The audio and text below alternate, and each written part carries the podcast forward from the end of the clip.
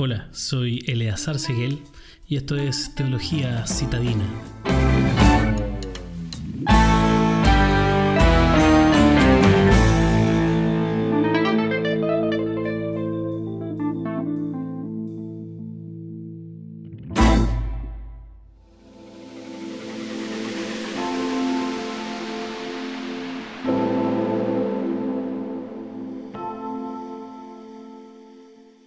En varios momentos de la vida inevitablemente llegamos a estaciones en las que tenemos problemas del tamaño de Dios.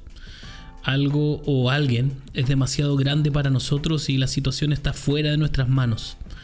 Cuando llega ese momento tenemos dos opciones. Uno, podemos sentirnos frustrados con Dios como si Él fuera el problema y no la solución. O segundo, podemos llevar nuestras frustraciones a Dios confiando por fe en que Él es la solución. Examinando todo el mal, la injusticia y el sufrimiento en el mundo, un hombre llamado Habacuc le hizo esta pregunta a Dios. ¿Son tan puros tus ojos que no pueden ver el mal? ¿No te es posible contemplar el sufrimiento? Entonces, ¿por qué toleras a los traidores? ¿Por qué guardas silencio? Habacuc 1:13 en términos más filosóficos, Habacuc hace una pregunta que hoy se conoce comúnmente como el problema del mal o teodicea. Aquí está la pregunta. Si Dios es todopoderoso, omnisciente y todo bueno, ¿por qué hay sufrimiento y maldad en el mundo? Esta es una de las preguntas más prácticas, dolorosas y problemáticas que cada generación hace sobre Dios.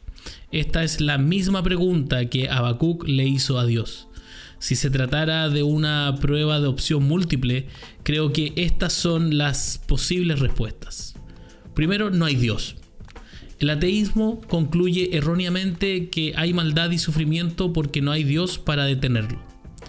Otra respuesta podría ser Dios no es todopoderoso.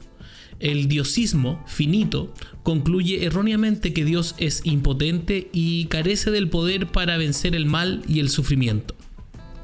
Cuarto, Dios no lo sabe todo.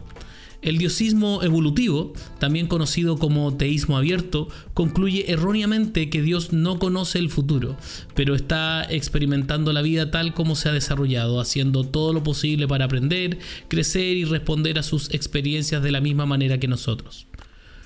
Otra opción es Dios no es bondadoso.